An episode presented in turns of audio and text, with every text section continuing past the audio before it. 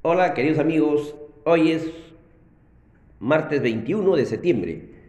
Su informativo lo deja seca. Vamos a conversar sobre hechos relevantes ocurridos en el Perú, en el mundo. Hechos históricos en el tipo de cambio a nivel mundial. Perú se cotizó el dólar en 4.1190. En Chile se cambió por dólar 788,35 pesos chilenos. Colombia 3.842,53 pesos colombianos. El índice de la moneda estadounidense se incrementó en 93,28. Sus variaciones son altamente debido al fortalecimiento de la moneda estadounidense.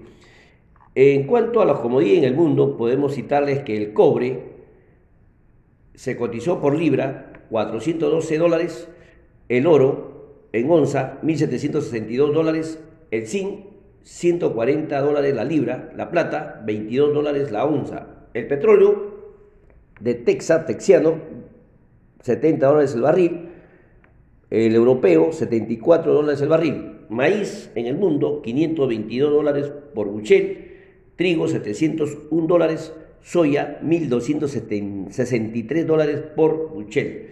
Cifras cerradas al 20 de septiembre según la fuente de Bloomberg. En el panorama internacional podemos comentarles que en Estados Unidos se informó que a principios de noviembre se levantarán las restricciones impuestas hace 18 meses a los viajeros provenientes de Europa, Reino Unido, China y Brasil para ello, los viajeros deberán demostrar estar completamente vacunados antes de abordar y proporcionar una prueba COVID-19 negativa tomada como máximo 72 horas antes. Otro hecho es que la compañía Pfizer y BioNTech anunciaron que los resultados de ensayo de la fase 2 y 3 mostraron un perfil de seguridad favorable y respuestas sólidas de anticuerpo con capacidad de neutralizar el COVID-19 en niños de 5 a 11 años. Los ensayos se realizaron en un régimen de dosis, perdón, de dos dosis con 21 días de diferencia, que serán eh, definitivamente la tercera parte lo utilizaba a personas adultas. Otro hecho es que la Oficina Europea de Estadística informó que la inflación en, en la zona anual de Europa pasó de 2.2 en julio a 3 en agosto. En Italia, el gobierno aprobó un decreto que entrará en vigor el 15 de octubre que obliga a todos los trabajadores del sector público y privado a contar con un pasaporte sanitario que certifique que estos han recibido al menos una dosis de la vacuna contra el COVID-19, han superado la enfermedad o realizaron prueba con resultado negativo. En Colombia, el Ministerio de Salud anunció que se ofrecerá una dosis de refuerzo de la vacuna contra el COVID-19 a mayores de 70 años cuya aplicación se realizará seis meses después de la segunda dosis y entrará en rigor a partir del primero de, de octubre. Eh, también podemos comentarles que en Perú el Ministerio de Transporte y Comunicación informó que en enero del 2021, perdón, del 2021 se tiene previsto el inicio de la ejecución de la segunda etapa del Aeropuerto Internacional de Chincheros en Cusco, cuya obra estará a cargo por el Consorcio Natividad de Chinchero y que viene desarrollándose mediante un contrato de, de Estado a Estado con el gobierno de Corea del Sur. Demandarán una inversión de 427 millones de dólares en un plazo de 47 meses. Podemos también comentarles que se presentó el proyecto de ley 265-2021 de la bancada Perú Libre que propone reducir la remuneración de los altos funcionarios públicos en casos perciban más de 15.600 soles al mes, independientemente de un, del régimen laboral que esté en el momento. También se presentó un proyecto de ley de reforma constitucional que pretende modificar el artículo 206 de la Constitución con el fin de incorporar la figura a una asamblea constituyente encargada de redactar una carta magna y cuya conformación deberá ser convocada por el presidente de la República mediante referéndum, para luego de ser aprobada por la población convocar elecciones para elegir a los integrantes. También eh, se presentó en la bancada Perú Libre el proyecto de ley que busca declarar de necesidad pública la justa y equitativa distribución del espectro electromagnético y radioeléctrico en radio, televisión y otros medios de comunicación y la transmisión en el territorio nacional.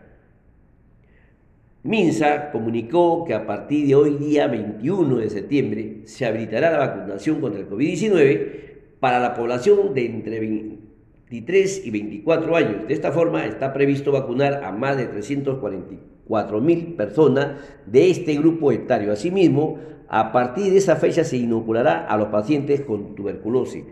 También Minsa dio a conocer que el último viernes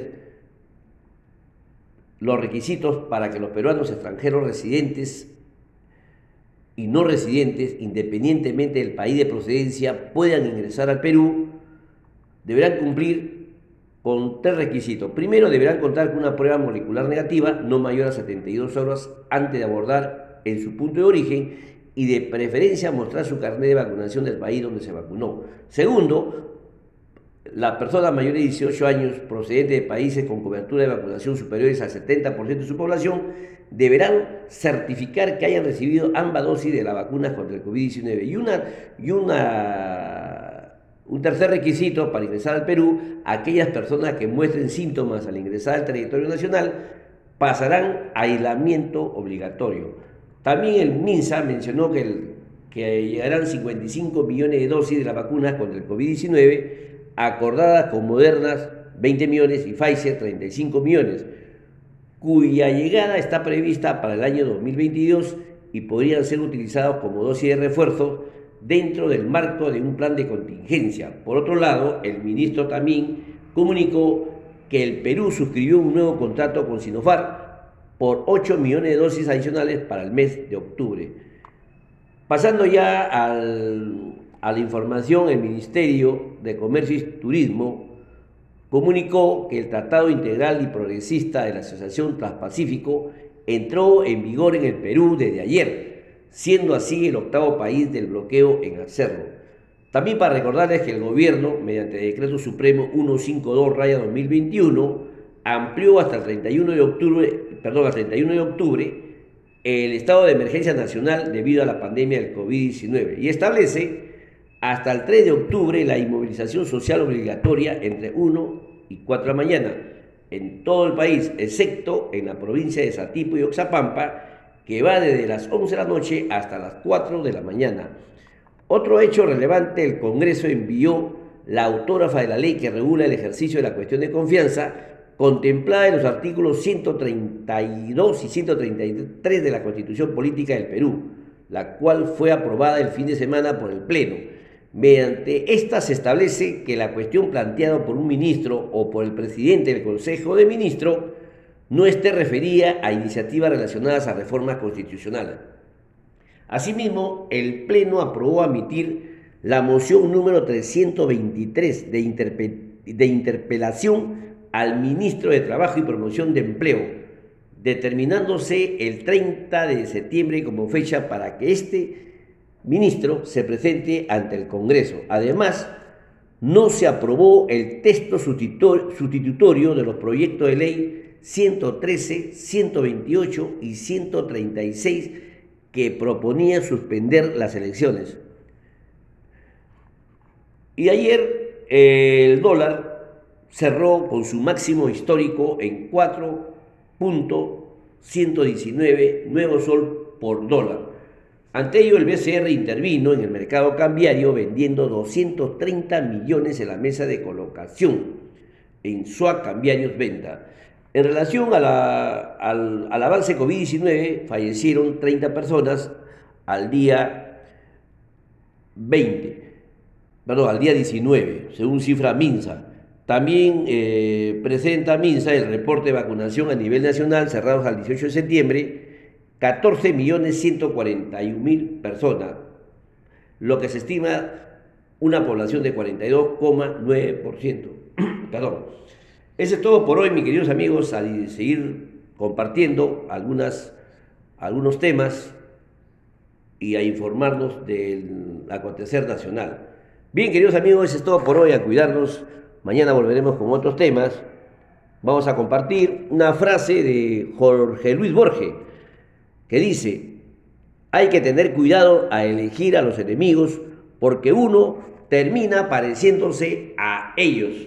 Definitivamente, si no tomamos seriedad en el asunto, adoptamos sus mismas estrategias y sus mismas costumbres de defensas. Bien, queridos amigos, hasta el día de mañana y sobre todo, amarnos los unos a los otros. Adiós.